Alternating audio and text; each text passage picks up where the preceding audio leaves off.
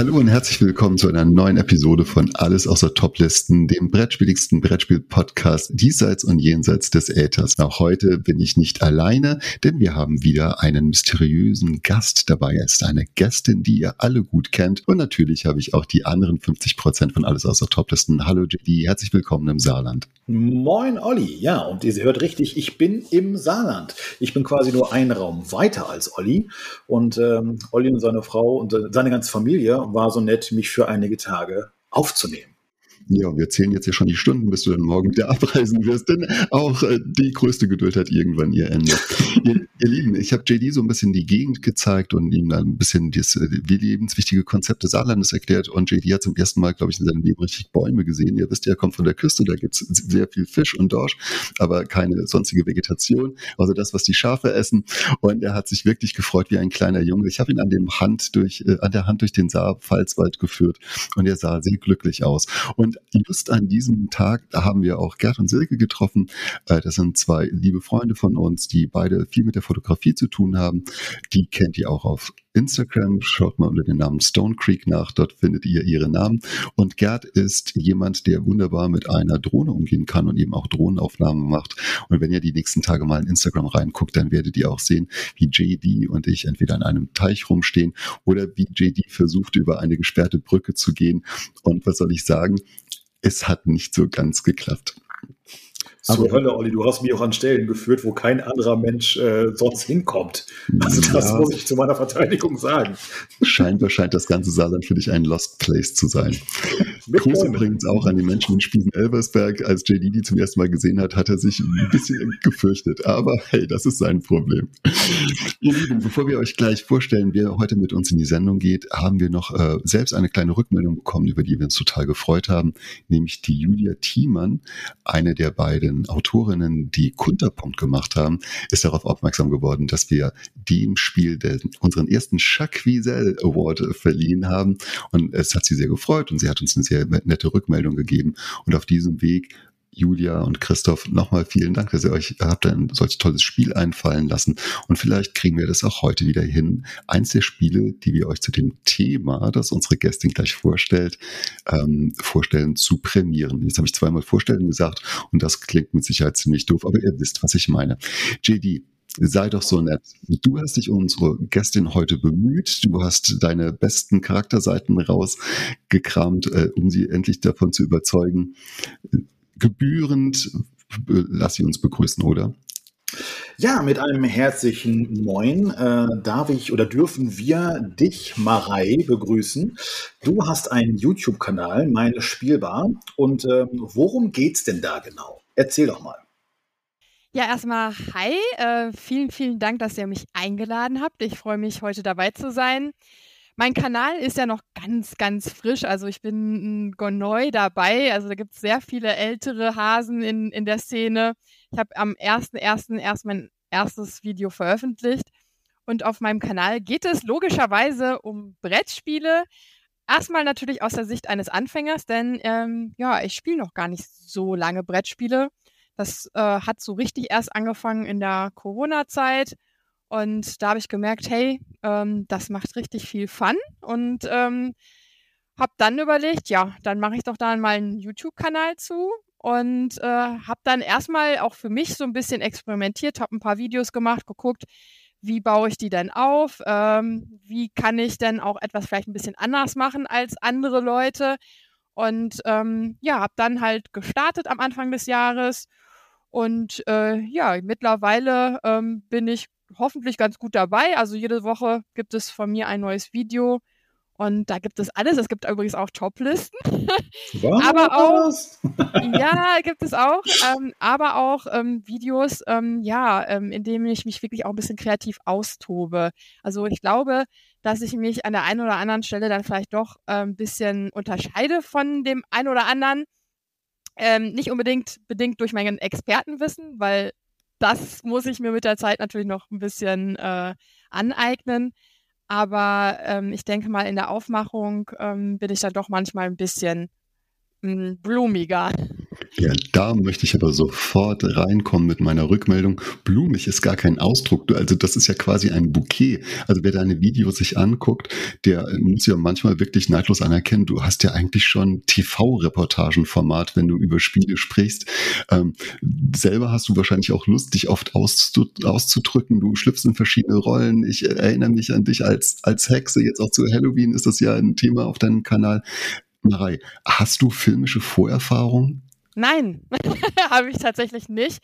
Ich werde aber oft gefragt, ob ich ähm, einen entsprechenden Hintergrund habe, ob ich irgendwie aus dem Grafikdesign komme. Ähm, ich habe einen kreativen Hintergrund, definitiv. Also ähm, ich habe äh, seinerzeit Kommunikationsmanagement unter anderem studiert und komme auch aus dem Marketingbereich. Aber das Thema Video, das habe ich mir selbst angeeignet. Also ähm, all das, was man da so zu sehen bekommt, das ist äh, made by myself und einfach die private Fortbildung und ja, auch natürlich das, der Spaß äh, am kreativen Ausleben. Ich liebe es einfach, ja, mich kreativ auszudrücken. Und wenn ich das nicht könnte, wenn ich jetzt wirklich nur vor der Kamera sitzen würde und dann würde mir was fehlen und ich glaube, da hätte ich nur halb so viel Spaß. Und deswegen, auch wenn es vielleicht nicht immer jeder ähm, auch mag, also in meiner Spielgruppe zum Beispiel gibt es sehr, sehr viele, die sagen, ach, ja, Mensch, das ist mir alles ein bisschen zu viel drumherum. Ich will nur was zu spielen sehen und Fakten, Fakten, Fakten. Äh, das ist vollkommen in Ordnung, aber ähm, das ist halt dann auch nicht meine Art von Kanal. Ich möchte ja auch selbst Spaß dabei haben. Und da gehört halt dazu, dass ich mich halt so ein bisschen kreativ austobe. Das ist so ein bisschen mein, mein Spielplatz. Naja, dein, ich, also ich habe deinen Kanal als Edutainment-Kanal so ein bisschen gesehen. Also das in Anführungsstrichen, das ist ja eine Mischung aus Entertainment und Education, also ohne erzieherischen Hintergrund.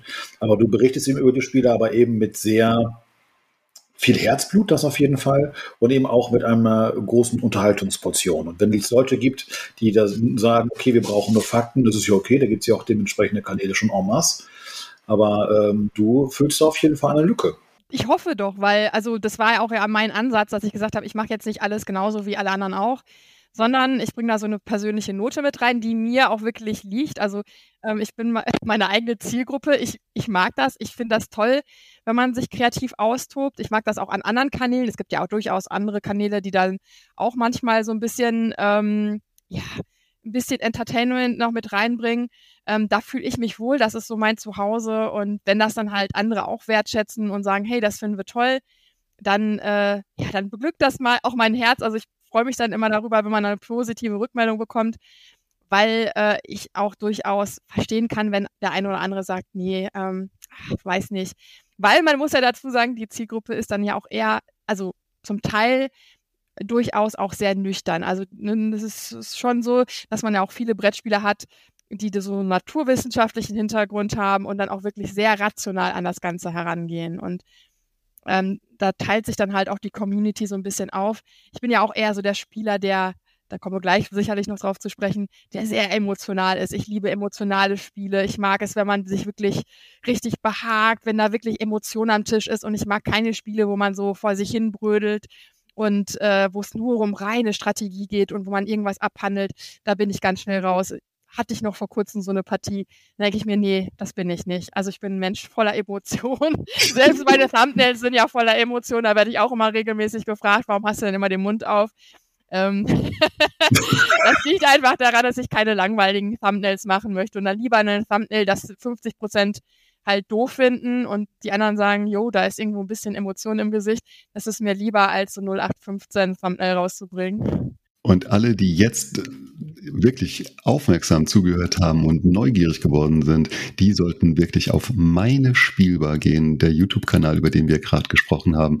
Und ähm, Spiele, das war jetzt quasi das Schlagwort. Marei, wir wollen mit dir Aussellermengen machen, also Spiele, die du in letzter Zeit gespielt hast, die dir sehr positiv oder negativ äh, aus irgendwelchen Gründen in Erinnerung geblieben sind, einfach kurz vorstellen. Und ich nehme die Gelegenheit und fange einfach an und stelle euch ganz kurz vor, dass ich Kufstein gespielt habe. Kufstein, ein Plättchenlegespiel, das bei Schmidt Spiele entstanden ist, das von einer für mich sehr besonderen Autorin ist, nämlich von Rita Model, die ich vor kurzem noch treffen durfte. Wir haben zusammen ein Selfie gemacht, sie von mir, das fand ich ganz nett.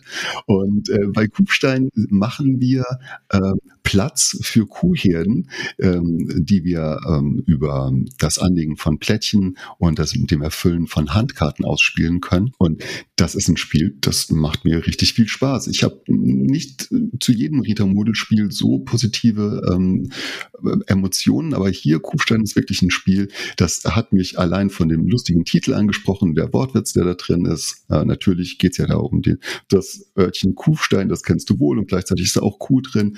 Und das Thema hat mich angesprochen. Ich habe da also tatsächlich im Kopf, ich bin da wieder im Allgäu, wo ich viel Zeit meines Lebens ähm, als Urlauber verbracht habe und wunderschöne Augenblick hatte. Die Miepel sehen ganz schön aus. Das haben so Kuhmiepel in Braun und in Weiß. Und es gibt Leute hier in diesem Podcast, die denken, die könnten auch aussehen wie Schafe, aber da wollen und wir Esel, Olli. Es gibt keine grauen Kühe. Also gibt's wohl, aber die sind jetzt nicht so bekannt. Aber selbst wenn es Esel und Schafe wären, dann wäre das Spielprinzip immer noch gut und es ist ein sehr äh, einfaches Plättchenlegespiel, das sich allerdings dann doch ähm, vor die ein oder andere Entscheidung äh, stellt. Und es ist eigentlich eher ein Rennen um Punkte, denn wer, ich glaube, zuerst 65 Punkte erreicht hat, der löst das Spielende aus und wer dann noch über einen geheimen Auftrag vielleicht noch drei oder vier oder fünf extra Punkte auslösen kann, der hat am meistens am Schluss die Nase vorne. Also mein erstes Außerlameng Kufstein von Rita Model aus dem Schmidt-Spiel Verlag. Marei, was hast du denn für uns? Was hast du denn so aus Lameng zu erzählen, wo du denkst, boah, was Positives oder was Negatives? Ich könnte jetzt eigentlich mein, mein einschlägiges Erlebnis in letzter Zeit, was mir wirklich im Gedächtnis geblieben ist, ist tatsächlich eher ein negatives Erlebnis.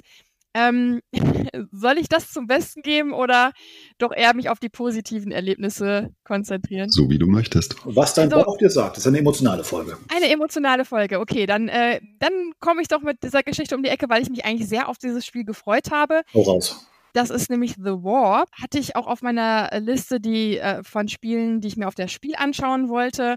Das äh, Thema ist genau meins. Ich liebe so Science-Fiction-Settings. Das Spiel sieht wunderschön aus. Und es las sich auch alles super toll, was ich da so mitbekommen habe. Es hieß, es wäre interaktiv und das ist genau so meine Art von Spiel. Und dann hatte das äh, ein, ähm, ja, ein, ein Spieler mitgenommen auf den Spieletreff, den ich regelmäßig besuche. Und da habe ich mich richtig drauf gefreut, dass ich das dann mitspielen konnte. Ähm, und ach Gott, ähm, es hat sich dann herausgestellt, dass es halt so überhaupt nicht meine Art von Spiel ist. Es war halt ein wahnsinnig ja, strategisches 4X-Spiel mit einer enorm langen Downtime, was jetzt auch daran lag, wir waren äh, insgesamt sechs Spieler und ähm, es war eine Erstpartie. Aber es hat wirklich sowas von lange gedauert und es ist äh, angegeben, glaube ich, mit drei Stunden Spielzeit und wir haben nach fünf Stunden immer noch gespielt.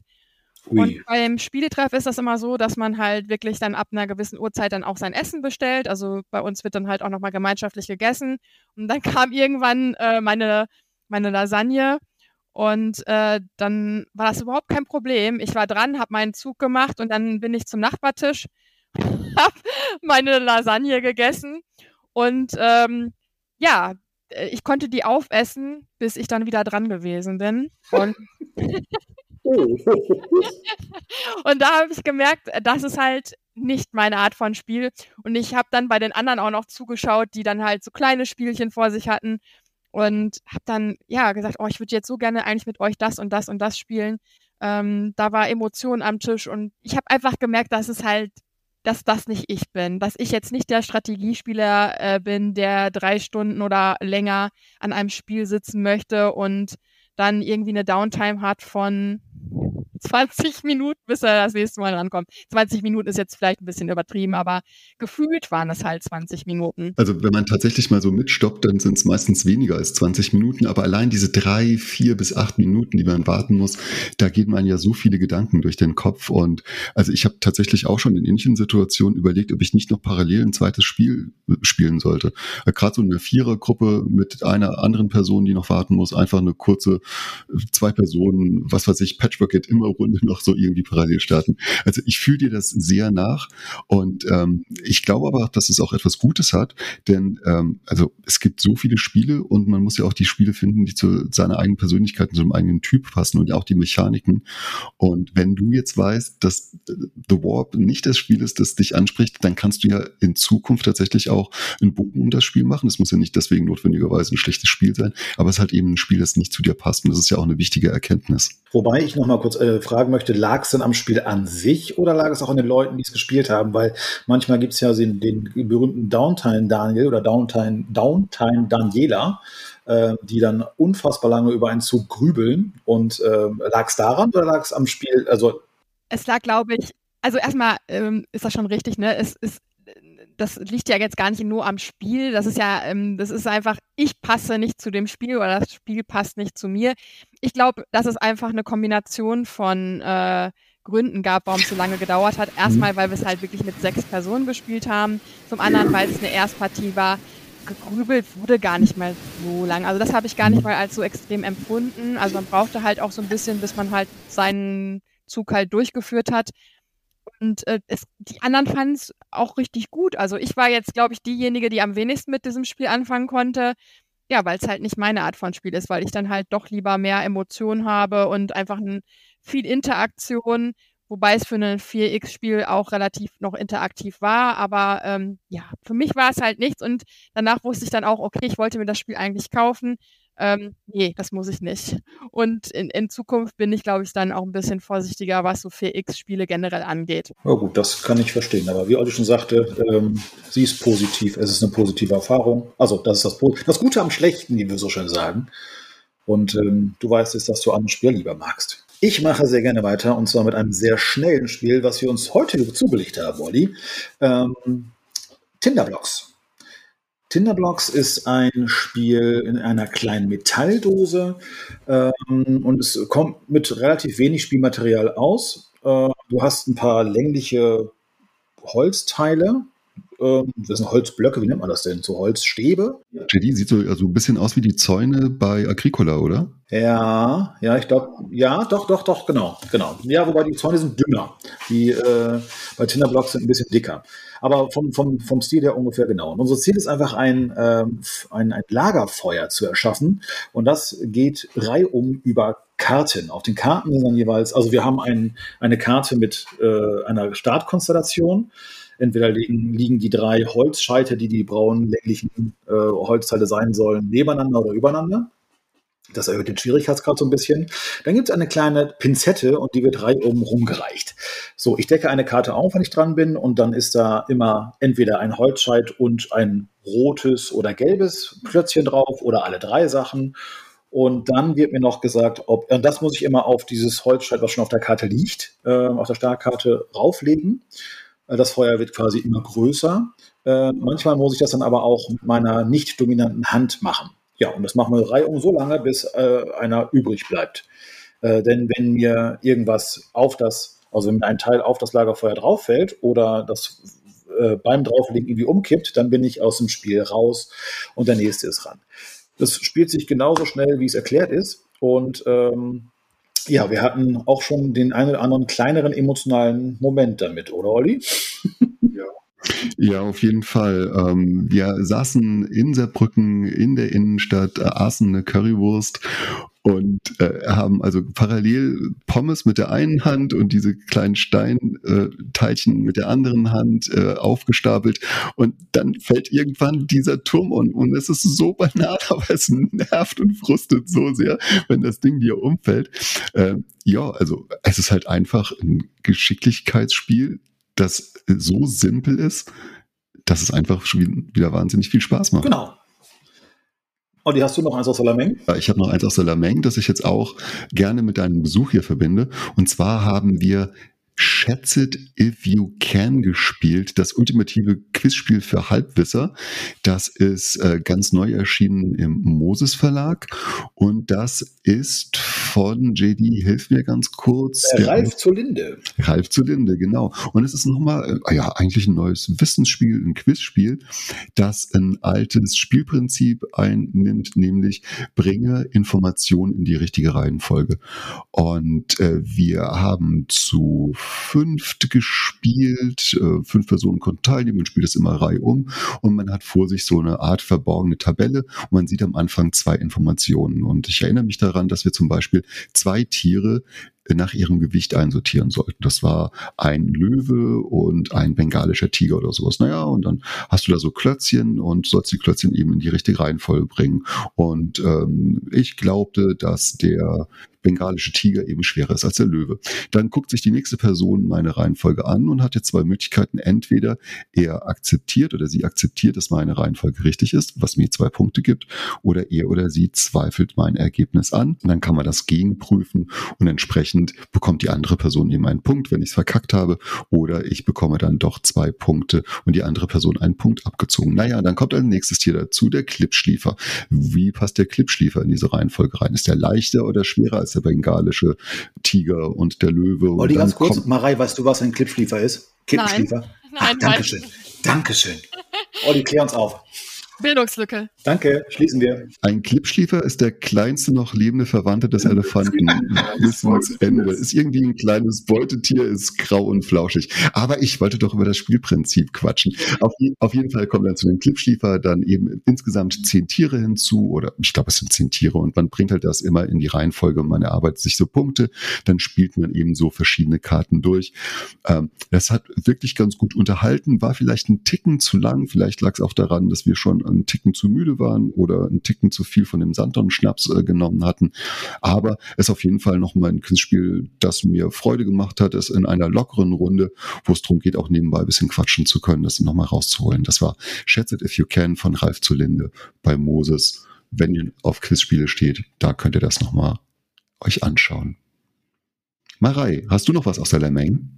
Ich habe, da ist mir jetzt noch was Positives eingefallen, weil ich im LEM gespielt habe, das erste Mal auch auf der Spiel und ich hatte dieses äh, Spiel gar nicht auf dem, auf dem Schirm und habe das dann auf dem Asmodee Press Event gespielt. War da echt begeistert, das ist so ein Push Your Luck Spiel. Ihr ja, wollt in den Weltraum mit Katzen und Katzen sind Astronauten und äh, ja, müsst dann halt euer Glück herausfordern. Das Spiel ähm, ja, hat wahnsinnig viel Spaß gemacht, auch war sehr emotional am Tisch. Und ähm, ja, habe ich auch mittlerweile schon ein Regelvideo zu gemacht, weil es mir halt so gut gefallen hat, obwohl ich ja normalerweise keine Regelvideos mache. Das auf jeden Fall äh, für mich auch so mit das Spiel, das ich äh, als Geheimtipp so von der Spiel zurückgenommen habe. Und das ist ein Spiel, das jetzt allerdings spielexklusiv war, oder? In den Handel wird es erst im Frühjahr 2024 kommen, wenn ich richtig informiert richtig, bin. Richtig, genau. Das ist äh, aktuell noch gar nicht raus. Das wurde da aber schon vorab verkauft und kommt dann, glaube ich, offiziell erst Anfang 2024 raus. Was ist so der Hauptmechanismus? Worum muss man sich kümmern, wenn man Push spielt? Your Luck. Das ist äh, ein Push Your Luck Mechanismus. Also ihr müsst würfeln und müsst dann halt immer eine entsprechende Würfelanzahl, äh, Würfelzahl haben auf den Würfeln. Wenn ihr dann halt Würfel benutzt habt, um in den Weltraum zu kommen, werden die dann halt aussortiert. Also es wird dann immer schwieriger im Endeffekt, ähm, sich weiter fortzubewegen. Und während dieser, ähm, ja, während der Fahrt mit dem Raumschiff könnt ihr aber auch jederzeit sagen, so, ich steige an dieser oder an dieser Stelle aus, auf dem Planeten oder auf dem Mond und dafür bekommt sie dann halt auch Siegpunkte. Das heißt, umso weiter man natürlich in den Weltraum kommt, umso mehr Siegpunkte bekommt man. Und man muss halt immer überlegen und abwägen, macht das jetzt Sinn, eventuell auszusteigen oder ja, reizt sich das Glück aus und versuche noch ein bisschen weiterzukommen. Und das ist halt natürlich kein hochgradig strategisches Spiel, es ist halt wirklich ein Push-Your-Luck-Spiel, aber halt unglaublich äh, witzig. Kommt, die eins können wir noch, dann machen wir aus der Lameng zu, oder? Ja, genau. Ähm, äh, dieses, äh, mein Beitrag werde ich aber jetzt zwei Spiele verpacken, ganz schnell. Und zwar einmal Rajas of the Ganges, habe ich das erste Mal gespielt. Und ähm, ich muss meine Begeisterung für dieses Spiel einfach teilen, weil es einfach ein rundum in sich geschlossenes, tolles Spiel ist. Ich kannte das Roll and Ride schon, ähm, habe jetzt quasi den großen Bruder gespielt und es ist einfach bunt, es ist schön, es ist ein Würfel-Einsatzspiel. Es löst bei mir so viele Glücksgefühle aus. Ha, perfekter Bogen zugleich, Zwinker Smiley. Und ähm, äh, ebenso bunt fand ich Knarr aus dem, achso, ja, äh, Raja aus Ganges äh, ist vor, aus dem Buchverlag und von Inkaum Markus Brandt. Und Knarr ist der Autor, dem Autor müsste ich jetzt einmal nachgucken, Olli, aber das ist aus dem MM-Verlag von äh, Thomas Dupont, ist er wahrscheinlich. Also äh, ich weiß nicht, ob man es richtig ausspricht. Und das ist auch ein so in sich geschlossen tolles Spielerlebnis gewesen. Ähm, es fängt schon bei diesen wirklich wunderschönen Wikinger-Zeichnungen an, ähm, die so ein bisschen wer die Daedalic-Spiele kennt, die Videospiele, einige von den Spielen haben auch diesen Stil. Einfach so, ja, so eine schöne Erwachsenen-Comic-Grafik, würde ich schon fast schon sagen. Und das Spielprinzip ist so eingängig und so einfach, aber so ja, easy to learn, hard to master. Ähm, da kommt nochmal Olli, dass ich da dieses Spiel hier spielen durfte. Und du hast, glaube ich, von der Messe mitgebracht. Ne? Ich habe das von der Messe mitgebracht, genau. Ähm, da ähm, war ich froh, dass ich noch eins bekommen habe, auch wenn das ein bisschen Aufwand war. Zwar nicht für mich, aber für die super nette Christiane, und für Sandra, die sich für mich angestellt haben und mir ein Exemplar organisiert haben. Aber das habe ich wirklich sehr gerne mit nach Hause gebracht und spiele das auch sehr gerne. Und vielleicht äh, erwähne ich das auch gleich nochmal. Und das ist möglich. Also äh, das ist auch, ich glaube, der zweite echte Kracher aus dem Hause MM-Spiele. Die haben wir auch äh, Sea Salt and Paper gemacht. Was ich ebenfalls gespielt habe und auch mittlerweile empfehlen kann. Olli hat mich bekehrt. Das war's von mir. Zurück ins Funkhaus. Marei, und im Funkhaus bist du, denn dir wurden drei Themen dargelassen. Und zwar von Jacques und von Daphne und von Fabian. Und du durftest dir ganz frei nach deinen Wünschen eins dieser drei Themen aussuchen. Um dieses Thema wird es gleich gehen. Welches hast du denn gewählt? Es ging um Herzensspiele. Also ja, Spiele, die einen am Herzen liegen. Da dachte ich mir, das ist mein Thema. Weil ich ja auch emotionale Spiele mag und ich finde, das passt dann ganz gut. Und genau darüber werden wir uns gleich unterhalten. Spiele, die uns am Herzen liegen. My heart skips, skips, a beat, wow, wow, wow. Und jeder von uns hat sich wieder zwei Spiele ausgesucht, die er oder sie gleich vorstellen wird. Aber wir möchten das in einer besonderen Reihenfolge machen und wir spielen wieder unter uns, wer beginnt. Ihr Lieben, es beginnt heute die Person, die die wenigsten Spiele von der Spielmesse 23 in Essen mitgebracht hat. Marei, überschätze mal ganz kurz deinen Einkauf. Wie viele Spiele werden das gewesen sein? Ich denke, ich werde anfangen, weil ich habe nicht so viele Spiele gekauft. Ich war echt zurückhaltend, weil ich äh, noch ja äh, kurz zuvor Geburtstag hatte und super viele Ges Spiele geschenkt bekommen habe. Und da dachte ich mir, halte ich mal ein bisschen zurück. Ich habe sieben Spiele gekauft. Das kann ich tatsächlich toppen. Sieben Spiele ist aber wirklich verdammt wenig für die Spiele. Ja, das ist, ja, das ist schon echt wenig. Aber hey, es kommt ja auf die Qualität an. das ist ein Mythos. Ähm, ich habe tatsächlich auch viel weniger mir von der Spiel mitgebracht, als ich das sonst mache. Aber es waren schon, also, also locker ein Dutzend, definitiv. JD, bei dir? Ja, aufmerksame HörerInnen haben festgestellt oder werden festgestellt haben, dass JD dieses Jahr gar nicht auf das Spiel war. Dementsprechend, ich rechne nochmal nach. Null. Zero, Basic, Naduce, Riel, nix. Ach Mist, dann habe ich ja gar nicht gewonnen. Mensch, also äh, du bist eine Gewinnertype, also weiß ich, aber diesmal der Punkt geht an mich, Marei. Mensch, dann leg mal los. Ich hau mal raus. Erstmal vielen lieben Dank fürs Thema, denn ähm, du hast bei mir einen absoluten Nerv getroffen. Ich bin Bauch, Bauch. Sowas von, dass äh, bei mir müssen noch Emotionen am Tisch sein, sowohl die negativen als auch die positiven. Und ich habe mir mal so Gedanken gemacht, okay, wie will ich an das Thema rangehen? Und ich habe mir überlegt, ähm, die Spiele, an die ich die positivsten Erinnerungen habe, habe ich einfach mal ins Rennen geschickt. Das sind zwei Stück. Und ich fange mit einem Spiel an, wo ich, ähm, ich glaube, die heitersten Spielstunden hatte, an die ich mich erinnern kann. Dieses Spiel hat, ähm, es kommt aus dem Jahre 2009 und ist unter verschiedenen äh, Titeln rausgekommen. Die Version, die ich habe, ist äh, auch aus dem gleichen Jahr und heißt Stille Post Extrem. Ganz kurz äh, zu den Regeln, damit jeder weiß, was man da machen muss. jeder von uns kriegt einen Ringblock ähm, und eine Karte mit sechs Begriffen. Dann würfelt jemand. Wenn es die vier ist, äh, müssen wir den jeweils vierten Begriff auf der Karte, äh, also die Karten sind immer unterschiedlich, sind unterschiedliche Begriffe drauf. Schreiben wir den vierten Begriff auf der Karte auf den Block, auf die erste Seite. Bei einer geraden Anzahl geben wir dann, also gerade, also man kann es von vier bis acht Spielern spielen. Bei einer geraden Spielerinnenanzahl geben wir den Block dann nach links weiter und derjenige muss es auf der nächsten Seite zeichnen.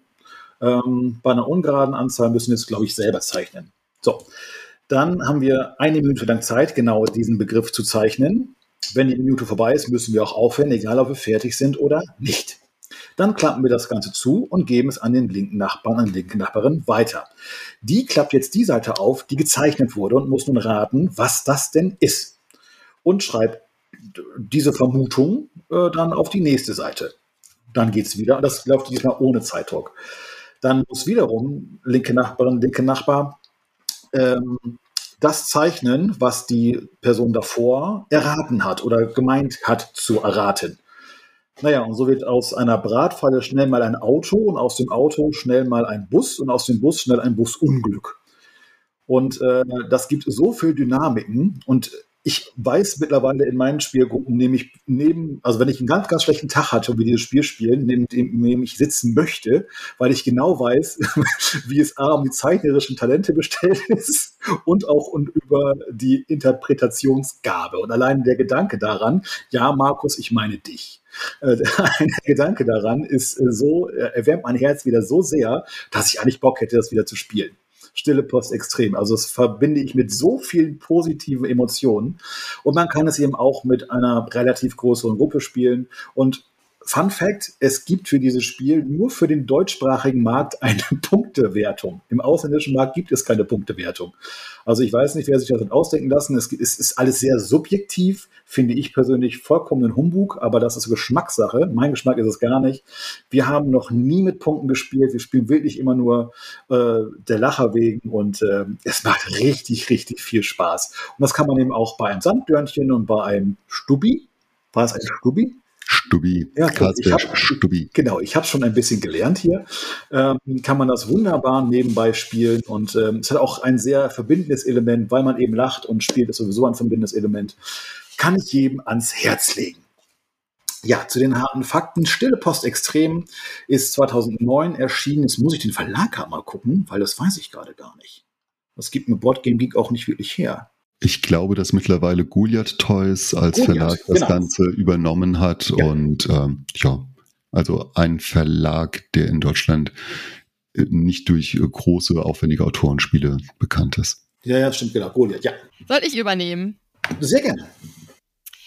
Dann komme ich mal zu meinem ersten Herzensspiel ähm, und das ist tatsächlich auch eines der ersten Spiele, was ich überhaupt so gezockt habe und das mich im letzten endlich in das Hobby gebracht hat ist heutzutage aus, also aus der heutigen Perspektive eigentlich gar nicht so eine Art von Spiel, die ich so mag, aber weil es mich halt in dieses Hobby reingebracht hat, ist es halt für mich ein besonderes Spiel und damit, ja, ähm, ist es für mich auch ein Herzensspiel. Und zwar ist die Rede von Everdale. Hat sicherlich schon mal jeder gesehen und vielleicht auch gespielt. Es sieht einfach wunder, wunderschön aus. Das Artwork ist wirklich ähm, zauberhaft und in dem Spiel geht es darum, dass man ja die schönste Stadt in dem Tal Everdell bauen muss. Man spielt eine Tierfraktion. Man hat dort Arbeiter, die schickt man an verschiedene Orte und die müssen dann an den Orten entsprechende Ressourcen abbauen. Und mit diesen Ressourcen kann man dann wiederum Gebäude kaufen und auch Anwohner anwerben. Da muss man natürlich schauen, dass es da immer ähm, ja Synergien gibt zwischen Gebäude und Anwohnern und am Ende gewinnt halt derjenige, der die meisten Siegpunkte hat. Das Spiel sieht einfach ja wunder wunderschön aus. Äh, das kann man gar nicht oft genug betonen. Was ich an dem Spiel total schön finde, ist einfach, dass man wirklich in eine andere Welt eintaucht, dass es ja eine wirklich zauberhafte Welt ist, dass das natürlich auch von diesem Artwork lebt und dass ich generell immer Spiele mag, die sehr niedlich aussehen. Also da habe ich wirklich auch äh, ein Herz für und bei diesen Zeichnungen, da schmelze ich einfach nur dahin. Aber es ist halt auch einfach, ein, es ist wirklich auch ein, vom Spielmechanismus ein, ein schönes Spiel. Jetzt nicht unbedingt, wie gesagt, das, was ich heute vielleicht favorisieren würde, weil ich eigentlich ja noch lieber emotionale Spiele habe. Ähm, da kommen wir aber gleich zu, zu sprechen. Mein zweites Spiel ist halt weitaus emotionaler. Aber das Spiel hat trotzdem wirklich einen ganz besonderen Platz in meinem Herzen und ja, ist halt so ein auch super tolles ähm, Spiel für Spieleeinsteiger. Everdell ist ja für mich das Spiel, bei dem du die Frage stellen kannst, wie viel Spielerweiterungen kannst du zu einem Spiel bringen? Und die Antwort ist Everdell. Also ich glaube, es sind jetzt fünf Erweiterungen auch in Deutschland erschienen, alle immer im Pegasus Verlag und alle bringen neue Spielideen ein. Ähm, an alle da draußen, die vielleicht so größenwahren Vorstellungen haben, dass man Everdell mit allen Erweiterungen all-in spielen sollte, davon möchten wir doch gerne abraten. Ähm, allein schon deswegen, weil auch die Anleitungen dazu raten, nur bestimmte äh, Erweiterungen miteinander zu kombinieren. Also nicht jede klappt mit der anderen unglaublich gut. Marei, hast du eine Lieblingserweiterung, die du zu Everdell spielst? Oh, jetzt muss ich ja gestehen, ich habe bisher nur Pearlbrook gespielt als äh, Erweiterung. Ich habe zwar alles hier rumstehen an Erweiterung, wobei nicht alles, aber fast alles. Ähm, aber ich bin noch nicht dazu, zu, dazu gekommen, das zu spielen, was übrigens auch damit ähm, zusammenhängt, dass man halt YouTuber ist und ich ja auch wahnsinnig viel Zeit brauche für meinen Schnitt. Ich habe einen Vollzeitjob, also 40 Stunden die Woche. Ähm, ich muss meinen Kanal alleine bedienen, also ich habe niemanden, der das mit mir zusammen betreibt und ähm, da geht im Endeffekt 100 Prozent in der Woche an Freizeit drauf und am Wochenende komme ich dann zum Spielen und dann konzentriere ich mich tatsächlich eher auf das Spielen von neuen Spielen, weil ansonsten, wenn ich dann halt mich noch auf Erweiterung stürze, dann wird es irgendwann schwierig. Dann kriege ich all das Pensum, was ich eigentlich mir vornehme, nicht durch. Und ich habe mir jetzt mal äh, zum Ziel gesetzt bei meinem, bei meinem nächsten Urlaub, der jetzt irgendwann äh, zu Weihnachten sein wird. Da habe ich mir wirklich fest vorgenommen, dass ich auch mal Spirecrest ähm, anzocke, weil ich halt auch einen ähm, Zuschauer habe, der ein ganz großer Everdell-Fan ist. Ähm, und der sagt mir jedes Mal, ich muss unbedingt doch mal Spirecrest spielen und äh, ich habe ihm das versprochen und das will ich dann doch auch mal einhalten. Ja, da tust du gut daran. Sparecrest ist tatsächlich auch die Erweiterung, die mir am allermeisten äh, Freude macht. Da kommt so ein Wanderelement noch rein. Man wandert über einen Bergrücken und es kommen ähm, asymmetrische Spielfiguren noch rein. Man kann dann auf einem Hirsch rumreiten. Die, die Arbeiter werden, äh, bekommen dann tatsächlich Reittiere. Also es passiert ganz viel in dieser Erweiterung. Gefällt mir richtig, richtig gut. Und äh, mit Spirecrest machst du wirklich vieles richtig. Freue ich mich auch drauf. Und wie gesagt, ich werde das dann, äh, ich denke mal so zum Jahresende werde ich mir das gönnen da werde ich mir mal die Zeit nehmen. JD, hast du einen Bezug zu Everdell? Ich habe bisher nur das Grundspiel gespielt, aber mit viel Wonne und äh, Eifer. Dann, ihr Lieben, möchte ich euch ganz kurz in den schwarzen Klumpen, der mein Herz ist, blicken lassen.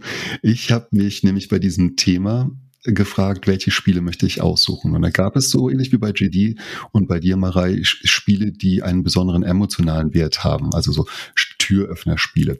Ich habe allerdings auch schon in diesem Zusammenhang schon einmal über Capone von Amigo-Spiele gesprochen, was die meisten Emotionen am Tisch äh, für mich jemals äh, losgelöst hatten, bei dem Freundschaften zerbrochen sind und Leute auf der Couch geschlafen haben. Aber darüber habe ich ja schon gesprochen. Naja, dann habe ich mir natürlich überlegt, ich könnte auch ein Lieblingsspiel nehmen, das ich immer wieder verbinde mit einer positiven Spielerfahrung, weil es so harmonisch ist. Aber da haben wir auch schon drüber gesprochen. Das sind die Spiele, bei denen man mich nachts um vier Uhr wecken kann.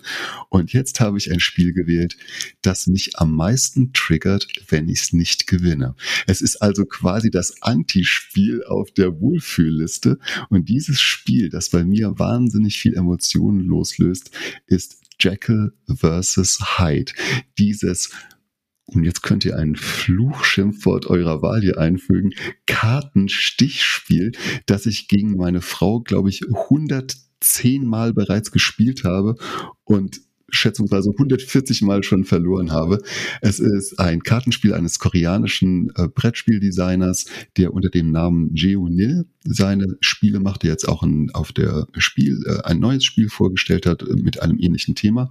Und bei Jekyll vs. Hyde hast du ein Stichspiel, zwei Personen, was schon mal sehr außergewöhnlich ist, äh, mit nur drei Spielfarben, mit Trümpfen und alledem drum und dran. Aber du hast außerdem noch zwei asymmetrische Voraussetzungen, denn eine Person möchte auf einem, auf einem ähm, Spieltrack eine Spielfigur auf seine Seite ziehen, während die andere Person möchte, dass diese Spielfigur auf jeden Fall auf der eigenen Seite stehen bleibt. Also man hat halt unterschiedliche Interessen und das Ganze basiert natürlich auf der literarischen Vorlage von Robert Louis Stevenson, der Roman, ich glaube aus dem 19. Jahrhundert, Jekyll vs. Hyde.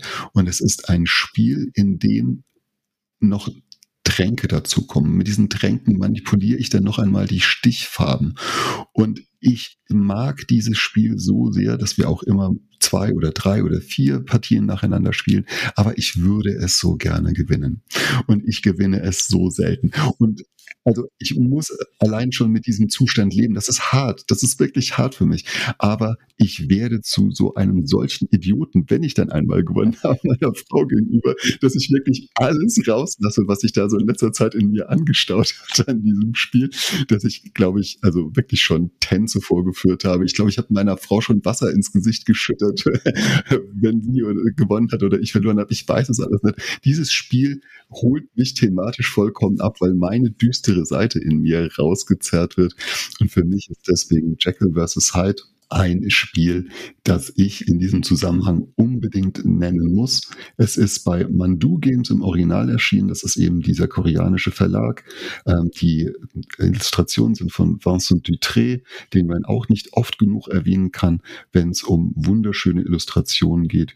Und ich bin jetzt gerade tatsächlich ein bisschen platt und kann es euch nicht sagen, welcher Verlag sich das in Deutschland äh, gekrallt hat bevor ich irgendwas Dummes sage, sage ich lieber nichts und frage euch, habt ihr schon Jekyll vs. Hyde gespielt und wie geht's euch damit? Also ich tatsächlich nicht. Äh, ich habe sehr viel davon gehört, aber ähm, das Spiel ähm, war bisher noch nicht auf meinem Tisch.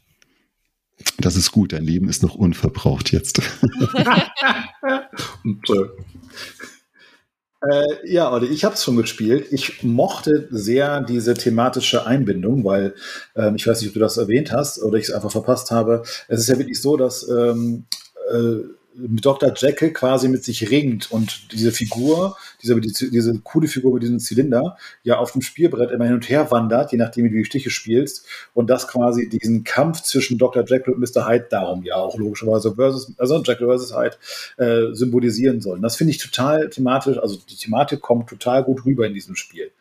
Und ich habe es sehr, sehr gerne gespielt. Ich will es aber, glaube ich, jetzt nicht gegen dich spielen. Nein, das willst du nicht. Nein, spiel es gegen Andrea, verliere und akzeptiere das, war morgen nach Hause und dein Leben ist in Ordnung. Oder spielst nachher gegen mich und wage dich zu gewinnen. Olli, ich äh, hänge an meinem Leben und ich möchte auch ohne zerstochene Reifen nach Hause fahren. Das wäre schon cool. Ich kann übrigens jetzt noch nachtragen, dass es in Deutschland bei Nice Game Publishing erschienen ist und ähm, dass auch äh, Leute bei BGG das durchaus mögen, äh, schätzen es als leichtes Kennerspiel ein und haben ihnen eine 7,3 in der Bewertung gegeben. Halbzeit. GD, eröffne auch bitte die zweite Runde der Spiele, mit denen du emotionale Momente verbindest. Sehr gerne. Ähm, Stille Post Extrem hat übrigens ein Rating von 7,4, ist also auch für ein Partyspiel relativ gut bewertet auf BGG. Oh, da bin ich aber führend, ne? Leute, ich muss jetzt mal gucken. 8,0 bei Everdell. Also ich habe die Runde gewonnen. Gut, das war's von äh, alles aus der Toplisten. Vielen Dank, Maria, dass du dabei warst. Maria, kennst du eigentlich das Spiel Besserwisser? oh. oh, da wäre ich ja mal ganz vorne mit dabei, oh. glaub mal. Ja, sieh das als Einladung. ähm, mein nächstes Spiel ist ebenfalls, also ich muss noch ein bisschen den, den äh, Sonnenausgleich hier schaffen, äh, zu Ollis tiefschwarzem Herzen, ähm, ist unter verschiedenen Namen rausgekommen. Und zwar einmal unter Edge Gabele, unter Blattschuss und äh, Factor Ella Flip. Die Rede ist von Nobody is Perfect wenn ich an ein Spiel denke, wo ich noch mehr gelacht habe als Stille Post Extrem, dann ist es definitiv Nobody is Perfect. Was machen wir bei Nobody is Perfect? ähm, es gibt zwei Varianten. Ich kenne nur die Variante, wo man nicht zeichnen muss. Ich glaube, die erste und ursprüngliche Variante, da musste man auch zeichnen. Die kenne ich nicht. Ich kenne nur die, wo man nicht zeichnen muss. Ähm, einer ist der Moderator, oder ich weiß gar nicht, wie das im Spiel heißt, ich sage mal der Moderator, der liest eine Frage vor und ähm, die, Titan, äh, die, das und das Schiff ist gesunken. Es gab nur ein äh, Teil, was geborgen werden konnte, und das ist Punkt, Punkt, Punkt. Jede Person, die mitspielt, schreibt jetzt einen Begriff auf und der Moderator schreibt jetzt die richtige Antwort auf. So, und jetzt kriege ich, äh, und der Moderator kriegt alle äh, Sachen, die sich die anderen ausgedacht haben, mischt die gut ähm, schreibt die untereinander auf und sagt dann, ist es A ein H, ist es B ein H und so weiter und so fort. Und ähm, dann geht es darum, Punkte zu kriegen. Und Punkte kriegst du dafür, ähm, also wenn jemand mir als Moderator auf den Leim geht, kriege ich eine bestimmte Anzahl an Punkten. Wenn jemand eine äh, die richtige Antwort errät, kriegt er eine bestimmte Anzahl an Punkten, weil man muss nämlich gleichzeitig äh, sich für eine dieser Antworten entscheiden. Und die Antworten, die es dann gibt, die sind so witzig, weil man da unheimlich kreativ sein kann, weil man seinen Kopf äh, dann manchmal anstrengen muss und man sich auch gut dabei kennenlernen kann, äh, weil dieses Spiel auch einmal mehr Brücken schafft. Ja, das ist äh, also quasi mein zweites Spiel. Ähm, Nobody's Perfect äh, gibt es aktuell im Ravensburger Verlag. Äh, ich habe noch die gute alte FX Schmidt-Version. Marei, hast du schon mal Nobody's Perfect gespielt? Nein, aber ich kann mich mit dem Titel identifizieren.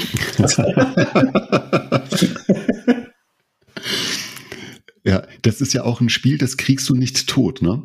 Also das, das, das überdauert ja Jahrzehnte und äh, Atomkriege mittlerweile und es wird immer wieder Nobody's Perfect geben und immer wieder wird es Leute geben, die Lust haben, das zu spielen, weil es eben zu diesem absurden Verwechslungsspiel gibt und man dann einfach herzlich loslachen kann, ähm, wenn man ähm, halt dann die, die wahre Identität des Begriffes kennt. Bei mir ist es wirklich auch schon sehr lange her. Ähm, es gab so eine, eine Phase, in der ich natürlich auch sehr viele Partyspiele gespielt habe, dann war das immer auch ein gefragter Titel. Ähm, mittlerweile, ja, es ist nur noch eine verblasste Erinnerung. Äh, es wird Zeit, dass Sie die Erinnerungen wirklich mal wieder aufleben lassen, Olli, denn ich, also es ist wirklich eins meiner almost favorite Spiele. Ähm, ich möchte noch dazu sagen, man kann dieses Spiel bis zu zehn Personen spielen. Ich warne eindringlich, dieses Spiel mit zehn Personen zu spielen. Ich habe es vier, fünf Mal gemacht und vier, fünf Mal war es wirklich unfassbar anstrengend.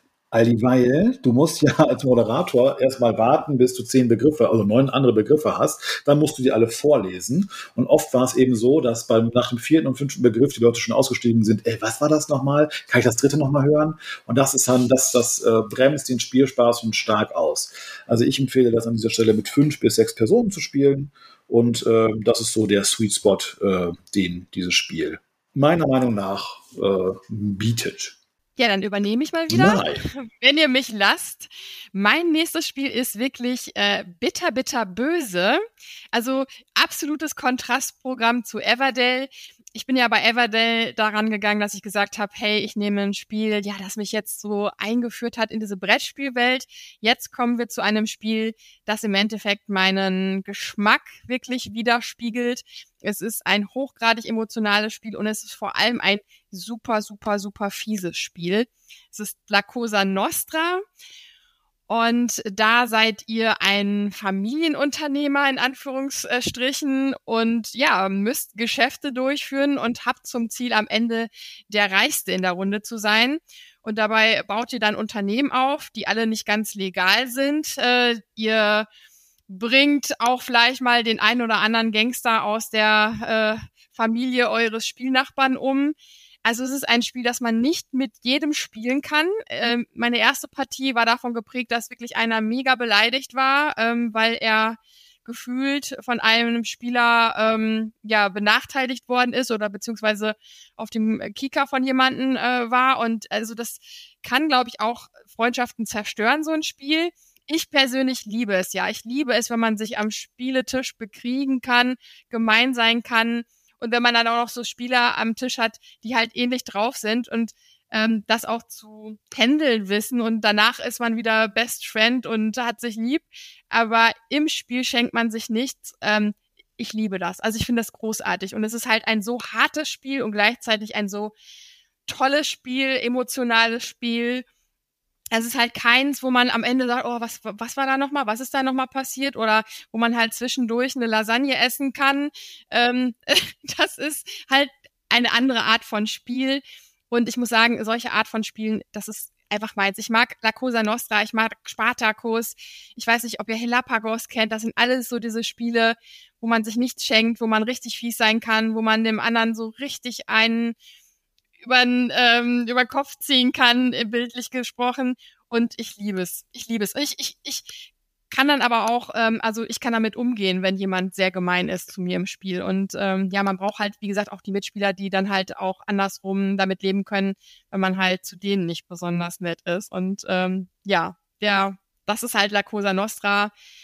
Ähm, sehr, sehr emotional und ein absolutes Herzensspiel von mir. Ich glaube, du hast was ganz Wichtiges erwähnt. Und zwar ist es, was nach dem Spiel passiert. Also wie gehen die Leute nach dem Spiel wieder miteinander um? Und jemand, der nachtragend ist, für den ist natürlich so ein Spiel ein, ein Anlass dafür, einfach den Kontakt mit dir abzubrechen.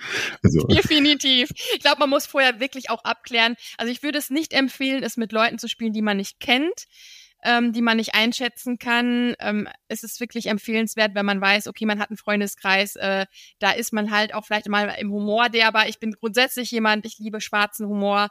Äh, ich liebe es, wenn Leute auch in meine Richtung austeilen. Also ich ich, ich mag diese Art, wenn man Reibung hat zwischen Menschen. Ich teile gerne aus. Ich mag es aber auch, wenn andere Leute ähm, gegen mich austeilen, wenn das so auf einer spielerischen Art und Weise passiert. Und ich mag das dann halt auch in Spielen. Ich mag einfach alles, wo halt Emotionen entstehen. Und äh, das ist halt dann in so einem Spiel. Das ist einfach kein 0815-Spiel, das ist kein Spiel, wo man einfach so vor sich hin irgendwelche Karten auf die äh, Tischmitte legt und legt und das war's. Da ist halt das Action am Tisch und ähm, da passiert was und das finde ich grandios. Da bin ich vollkommen bei dir und ich finde es äh, umso wichtiger, dass man das eben klar rahmt. Das Spiel an sich ist ja eigentlich ein sicherer Rahmen. Und ich denke mal, wenn du oft und häufig spielst, dann ähm, bewegst du dich auch sicher in diesem Rahmen. Und dann ist es immer noch mal so eine, so eine persönliche Geschichte, wie du selber gestrickt bist. Ähm, ich habe schon Sachen erlebt von, also von Pärchen beispielsweise, die dann auch im äh, Spiel waren, die sich entweder nur zerpflückt haben, also die dann als Pärchen gekommen sind, aber nicht mal als Pärchen gegangen sind. Ich habe schon Sachen erlebt, Pärchen, die sich nur Sachen zugeschustert haben. Das ist auch total nervig, das ist das Gegenextrem. Aber wenn du so Spiele hast wie La Cosa Nostra oder ähm, ich glaube, es ist auch so, so äh, Spiele mit äh, Semi-Verräter-Geschichten, äh, wie Abgrundtief oder äh, Battlestar Galactica oder sowas, ne, oder Nemesis, relativ aktuell. Ähm, das kannst du halt nicht mit jedem spielen. Da bin ich vollkommen bei dir.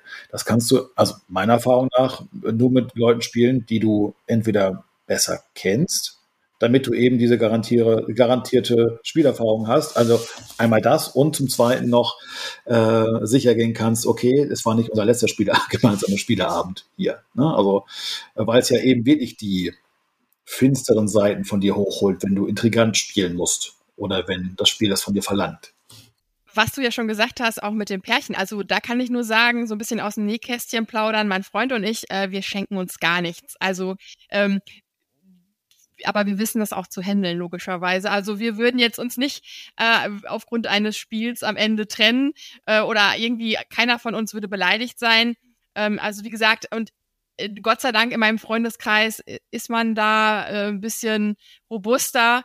Also ähm, da kann man definitiv auch sowas spielen, ohne dass dann am Ende jemand beleidigt ist. Aber man muss halt die Leute kennen, um das halt zu wissen. Und ähm, wenn man dann halt vielleicht äh, jemanden hat, den man nicht einschätzen kann, dann würde ich das jetzt nicht unbedingt empfehlen, das zu spielen. Übrigens, ähm, für euch noch zur Info fürs Protokoll, eine BGG-Bewertung von 7,6. Nicht ganz so gut wie Everdell, aber ich glaube, äh, immer noch ganz vorne mit dabei. Also wenn wir das demnächst addieren, unsere beiden Werte von BGG, von beiden Spielen, die wir vorgestellt haben, da bin ich dann vielleicht dann doch auf Platz eins. Machen wir da noch eine Auswertung. Die Akustik ist ganz schlecht. Hallo, hallo, Funkhaus. Oh, ihr Lieben, mit meinem zweiten Spiel tue ich mich so schwer. Es ist für mich, also äh, ich kann mich fast nicht entscheiden. Ich fange mal erstmal an mit den Spielen, die ich nicht gewählt habe. Ich habe nicht gewählt den Würfelklassiker Schocken. Schocken, Würfelspiel, bei dem man versucht, mit drei Würfeln das bestmögliche Ergebnis zu erzielen.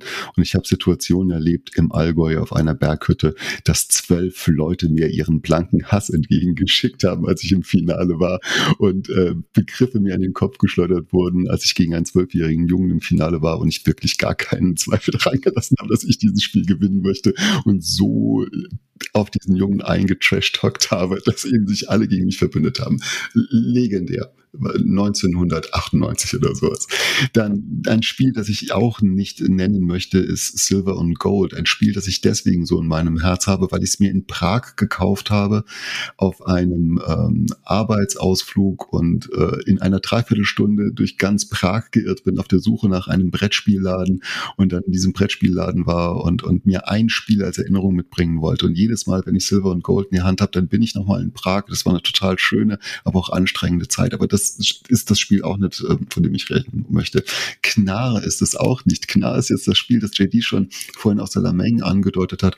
Das durfte ich nämlich zum ersten Mal spielen auf einer für mich total außergewöhnlichen Situation, denn ich durfte im Auftrag für das Spielecafé der Generationen am Spieleabend des Vereinsspiel des Jahres teilnehmen. An diesem Abend habe ich es gespielt mit so liebenswerten Menschen in einem Ambiente, das, das so beeindruckend für mich war, dass ich wirklich also schon verschüchtert war und, und mich so, so klein und, und äh, ja, verunsichert gefühlt habe, wenn dann so plötzlich so Leute wie Michael Menzel ähm, äh, oder Knizia neben dir stehen und mit dir Smalltalken, wenn Hallenjahr Hach äh, plötzlich vorbeikommt, den Spiel erklärt. Und da habe ich halt Knarr gespielt und dieses Spiel, diese erste Partie Knarr, auch die Tatsache, dass wir das Spiel versteckt haben, dass es niemand anderes vor uns spielt, äh, das wird immer in meiner Erinnerung bleiben. Und ich verrate nicht, wer es äh, versteckt hat, aber ich weiß nicht, aber ich wusste, wo es ist. Aber das Spiel, über das ich sprechen möchte, weil es ausschließlich immer in Lachen und in Freudestränen endet, ist Top 10. Ein Partyspiel aus dem Jahr 2020, bei dem eine Aufforderung gegeben wird, zum Beispiel zeige, wie sehr du als Vegetarier ein Steak ist. Und dann bekommst du eine geheime Zahlenkarte äh, mit einem Wert von 1 bis 10. 1 ist immer der geringste Wert. Das sollst du also, um in diesem Beispiel zu bleiben, zum Ausdruck bringen, wie du das Steak isst. Und du verziehst das Gesicht und dein ganzer Körper sträubt sich. Oder 10, du futterst das Spiel nicht rein. Und dieses Spiel will von dir aus dem Stegreif Improvisationstheater. Und dieses Spiel habe ich deswegen ausgewählt, weil ich immer ein Spiel im Schlepptau habe, wenn ich mit meinen lieben Kollegen von der Arbeit unterwegs bin. Und wir waren auf einer Klassenfahrt und wir hatten etwa 100 Schülerinnen und Schüler auf einer Burgruine. Wir mussten noch eine Dreiviertelstunde warten, bis unsere Führung dieser Burgruine angefangen hat. Und ich habe gefragt, hey, ihr Lieben, hättet ihr Lust noch was zu spielen? Und diese Dreiviertelstunde, die wurde epochal, weil sich nämlich von den 100 Schülern schätzungsweise 50 uns zugewendet haben, um zu gucken, was wir denn dort machen und 50 in vollkommener, ausgeprägter Fremdschämen-Manier abgewandt haben und mit uns überhaupt nichts zu tun haben wollten. Alle anderen Besucher dieser Burgruine äh, uns angeguckt haben, teilweise verständnislos den Kopf geschüttelt haben. Meine Kollegin Christine hat auf dem Tisch gestanden mit vollem Körper Einsatz äh, eine Frage beantwortet. Und es war so, so lustig, diese Partie zu spielen. Und das wiederholt sich überall, wo wir Top Ten spielen. Das geht mit oder ohne Alkohol. Top Ten enthemmt und holt etwas aus diesen Leuten raus. Und wenn du Leute hast, die wirklich aus dem Stegreif sich auch sich über sich selbst lachen können, dann bietet dir Stegreif so außergewöhnliche Momente, dass das das zweite Spiel ist, das ich einfach erwähnen muss. Top 10 von einem französischen Designer namens Aurélien Picolet ist bei Cocktail Games erschienen. In Deutschland ist es, oh, auch da bin ich mir unsicher jetzt, weil ich es aus dem Stehgreif ausgewählt habe, ähm, ähm, veröffentlicht worden. Ist ein reines Partyspiel. Es gibt Leute, die finden das mega doof, weil sie gar nichts damit anfangen können. Aber wenn du so ein bisschen Lust hast, mit dir und mit den anderen dich selbst zum Affen zu machen und mit, äh, mit Scharade, mit Worten, mit kurzen Begriffen zu versuchen, möglichst präzise einen Umstand zu erklären, dann ist Top 10 meine absolute Empfehlung.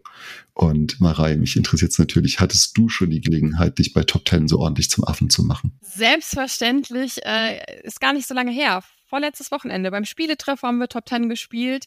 Äh, ich bin da vollkommen äh, deiner Meinung. Also es ist ein super, super tolles Spiel, das Enthemd. Ähm, man muss sich auch drauf einlassen. Es ist auch, glaube ich, nicht immer ein Spiel für jedermann, weil man doch auch ähm, so ein bisschen, ja, manchmal über seinen eigenen Schatten springen muss. Man muss ein bisschen äh, auch outgoing sein, äh, um da Spaß zu haben. Ne? Also eine ganz, ganz schüchterne Person, glaube ich, hat da eventuell dann doch Probleme. Aber mir persönlich äh, gefällt es richtig, richtig gut. Und ich würde es auch sagen, das ist auch mit einer meiner Lieblings-Partyspiele. Ähm, JD, du in Top 10?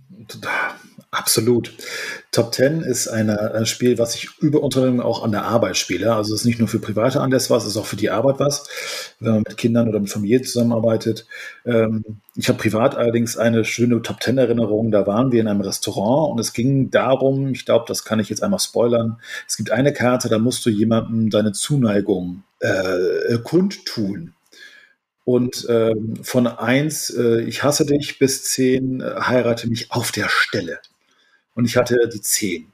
und ich musste einer mir bis dato relativ wildfremden Person einen Heiratsantrag machen, den ich dann auch in meiner bekannt extrovertierten Weise relativ lautstark durch das ganze Restaurant gemacht habe. Und äh, ja, wir sind nicht rausgeschmissen worden, waren aber nicht weit davon weg. Aber diesen Moment werde ich immer mit Top Ten äh, auf jeden Fall verbinden. Und es ist ein unfassbar tolles Spiel. Also meine Stimme hast du definitiv für Top Ten. Top Ten, 12 Points. Das finde ich übrigens lustig, dass du jemanden einen Antrag gestellt hast. Bei uns war bei diesem letzten Spiel, hm? musste man Schluss machen. Also das genau das Gegenteil. Sehr schön. Ja, und da haben sich in der Runde auch gleich zwei Leute gemeldet, die unbedingt mit mir Schluss machen wollen. ich weiß nicht warum. Ich habe da nicht nochmal explizit nachgefragt, warum sie das unbedingt mal testen wollten. Ah, das tut sogar mir weh. Ah, Marei, ouch. Dann, ihr Lieben, in der Reihenfolge der Spiele, wie wir sie vorgestellt haben, lasst uns nochmal einen Schnelldurchlauf machen und dann mal vielleicht schauen, ob wir ein Jacques für heute in dieser Folge benennen können. JD, dein erstes Spiel. Mein erstes Spiel war, jetzt muss ich mal selber gucken, Telepost Extrem. Marei, dein erstes Spiel, das du vorgestellt hast. Everdale. Mein erstes Spiel war Jekyll vs. Hyde, das Spiel der abgrundtiefen Emotionen. Dann kam Nobody is Perfect. Und dann La Cosa Nostra. Und ich habe das Ganze noch mit Top 10 quasi hinten drauf gekrönt. Ja, ihr zwei, wenn ihr eines dieser Spiele als besonders herausragend bezeichnen würdet, welches wäre das? Gäbe es einen Titel für euch, der die Auszeichnung Jacques Wiesel bekommen könnte? Also ich schwanke tatsächlich zwischen zwei Titeln, Olli. Ähm, ich fühle das absolut, was Marei fühlt. Ich liebe es, fies zu sein in Spielen und jemandem so richtig schön eins auszuwischen. Ärgermomente, Verrätermomente, das ist genau das, was ich auch, auch mag, nicht nur. Also für alle auch, nicht nur. Ähm, also entweder La Cosa Nostra, aber Top Ten ist einfach, das ist einfach so ein Icebreaker. Das ist ein richtig schöner, ja, also ich glaube, ich bin bei Top Ten. Ich glaube, das liegt auch, also wenn man es wirklich universell auf eine große Gruppe übertragen wollen würde, dann wäre Top Ten ganz klar vorn, weil La Cosa Nostra ist halt super speziell und nur für eine begrenzte Zielgruppe. Und ähm, dann würde ich sagen, wenn man jetzt die Mitspieler auch nicht kennt, dann sind wir, denke ich mal, alle eher bei, bei Top Ten. Ansonsten bleibe ich natürlich dabei, würde ich natürlich lieber La Cosa Nostra spielen, aber ähm, in einer großen Gruppe bei denen ich die Leute nicht kenne, da kann man sich auf Top 10 einigen. Ist das dann eine Stimme für Top 10? Ich würde sogar so zwei Stimmen sagen, wenn du. Dann haben wir ein Chuck Wiesel. Jacques Wiesel, wir können ein zweites Spiel auszeichnen. Vielen Dank. Mit eurer Hilfe ist es gelungen, nochmal ein Spiel äh, herauszuheben, von dem wir glauben, dass es eben einen besonderen Spielaspekt erfüllt unter diesem Aspekt. Und in diesem Fall war es einfach Emotionen und erinnerungswürdige Momente hervorzuzaubern. Und es ist schön, dass auch ihr beide eben einen solchen Moment benennen konntet, sei es im Restaurant mit einem Heiratsantrag oder sei es mit dem Gegenteil, dass man sich von dir trennen möchte. Was, ich, was übrigens, also wenn ich da die Eins hätte, ich glaube, ich könnte das nicht machen ohne Beschimpfungen und äh, also wirklich Schimpfwörtern unter der Gürtellinie. Das war auf jeden Fall sehr, das war sehr, sehr lustig. Also, und da muss man ja auch über sich lachen können. Also, wenn am Tisch dann gesagt wird, ey, ich will jetzt unbedingt mit dir Schluss machen und das gleich von mehreren Leuten kommt, finde ich das dann eher amüsant. Es gibt bestimmt Leute, die das dann nicht so cool finden würden, aber ich fand es wirklich witzig. Weil mit so vielen bin ich nicht befreundet, dass man mit mir Schluss machen kann. Nur, nur, mal zur Info. Keine polyamore Beziehung, ja? Okay, alles klar, haben wir das geklärt. Danke. Marei, als Dankeschön, dass du uns deine Zeit zur Verfügung gestellt hast, haben wir ähm, ein kleines Sell und jenes vorbereitet. Also drei Fragen, bei denen wir dich bitten, einfach möglichst schnell aus dem Bauch heraus zu antworten. So eine Bauspielerin, wie du eben bist, nicht verkopft zu antworten und zu analysieren. Und wenn du auch magst, gerne hinterher äh, schnell ganz kurz zu begründen, wie du eben auf deine Antwort kommst. Wenn du möchtest, gibst du uns ein Zeichen und dann legen wir los. Ich bin gespannt. Leg Alles los. klar. Die erste unserer drei Fragen an dich lautet: Spielmesse oder Spielabend? Äh, Spielabend, weil äh, am Ende ähm, ist eine Messe auch immer mit sehr viel Stress verbunden und ein Spielabend immer nur mit Spaß. Die nächste Frage, äh, da hast du tatsächlich schon auf so ein Dilemma darauf hingewiesen, das dich natürlich in, in deiner Arbeit als YouTuberin bekleidet. Die Frage heißt, Spiele Klassiker oder Spiele Neuheit? Da antworte ich als YouTuber, spiele Neuheiten, wobei auf meinem Kanal aktuell gar nicht so viele Neuheiten ähm, thematisiert werden, weil ich noch so viele alte Spiele spielen muss, um mitreden zu können. Aber grundsätzlich würde ich das schon als YouTuber sehen und ich glaube, zukünftig werde ich auch ein bisschen mehr darauf achten, dass ich halt auch immer aktuelle Spiele spiele und weniger mich auf alte Spiele, äh, werde mich weniger auf alte Spiele fokussieren. Und die dritte Frage hast du, glaube ich, auch indirekt schon beantwortet, aber wir stellen sie trotzdem hohe Interaktion oder Multiplayer Solo? Also Solo spielen, da bin ich vollkommen raus. Da spiele ich dann lieber am Rechner irgendwas äh, Solo, da brauche ich kein Brettspiel. Also definitiv, wenn jemand gerne interaktiv spielt und wenn jemand gerne äh, wirklich auch Leute am Tisch hat, dann bin ich es. Bloß keine Solo-Spiele. JD. Olli. Das war die zwölfte Folge. Das dreckige Dutzend ist voll. The Dirty Dozen is full, yes, indeed. Ähm, ich möchte noch eine kurze Anmerkung machen. Und zwar hat uns die liebe Julia, liebe Grüße an dieser Stelle, eine kurze Rückmeldung gegeben, dass äh, wir die Spiele, die wir besprechen, gerne bei Instagram unter, äh, wie heißt das, die Show Notes? Nein, also in dem Beitrag quasi äh, einmal auflisten, damit wir einmal, äh, damit alle wissen, über welche Spiele wir hier so gespielt haben. Das werden wir ab heute einfach tun. Ich habe sie schon aufgeschrieben, werde ich dir dann einfach zur Verfügung stellen. Oh ja, dann lass uns das doch machen in Zukunft. Äh, danke für so eine Rückmeldung. Das tut uns gut, wenn ihr solche Ideen habt, ähm, auf die wir gerne eingehen können, dann machen wir das. Und ansonsten wisst ihr, dass wir uns auch gerne immer über euer Feedback freuen. Danke für die WhatsApp-Nachrichten, danke für die Mails, danke für die Rückmeldungen auf Instagram ähm, und auf der Seniorenplattform JD, äh, die ihm so wichtig ist. Ähm, wir freuen uns auch weiterhin mit euch im Austausch zu bleiben. Ähm, unsere angekündigte Folge mit Feuerland hat jetzt glücklicherweise einen neuen Termin. Inga, die nach der Messe, was eigentlich zu erwarten war, auch krank war, äh, ist endlich wieder fit. Wir haben einen neuen Aufnahmetermin und alle Beiträge, die ihr uns gesendet habt, versuchen wir dann natürlich auch dort reinzupacken. Das sind schon wieder einige geworden. Danke für eure spannenden Fragen, danke für eure spannenden Einspieler und ich freue mich da schon auf die nächste Folge. Ja, nicht nur du, Olli. Ähm, jetzt hast du mir meinen ganz schönen Blog geklaut. Ich habe mich jetzt Wochen auf diesen Moment vorbereitet. Naja, jetzt ist er weg. Feedback ist immer wichtig, das wäre mal eine Überleitung gewesen. äh, und äh, wir geben jedem Feedback auch sehr gerne nach. Ähm, ja, die einschlägigen Kanäle hat Olli gerade äh, in besser JD-Manier benannt. Und ähm, ja, wir lernen ja voneinander, nicht wahr, Olli? Und Marei, wer jetzt noch keine Lust hat, sich deine Videos anzuschauen, der hat ein Herz wie ich bei Jekyll und Hyde. Vielen, vielen Dank, dass du uns deine Zeit gegeben hast. Und vielleicht hast du noch mal Lust, deine Zuschauer zu grüßen auf diesem Weg. Ja, ich grüße dann an dieser Stelle erstmal natürlich meine Zuschauer. Ich danke euch, dass ich bei euch sein durfte. Ich bin ein bisschen enttäuscht, nicht über eine Topliste mit euch geredet zu haben. ähm, das dann beim nächsten Mal. ich habe so viele Toplisten vorbereitet gehabt gehabt, aber es hat Spaß gemacht. Und ja, äh, war wirklich schön mit euch. Du kannst, du kannst uns ja mal zu dir einladen. Da haben wir genug Raum und da ist, glaube ich, ein geschützter Rahmen, wo wir über das böse T-Wort reden dürfen. Ja, ja, genau. Also das mit der Einladung, das nehme ich glatt an. Äh, ich plane nämlich aktuell einen Adventskalender. Da könnt ihr gerne mitmachen. Oh, das ist aber lieb. Vielen Dank für die Einladung. Und Marei, würdest du uns noch helfen, uns aus der Folge rauszuzählen? Denn ganz am Ende kommt der Wumms. Drei. Zwei. Eins.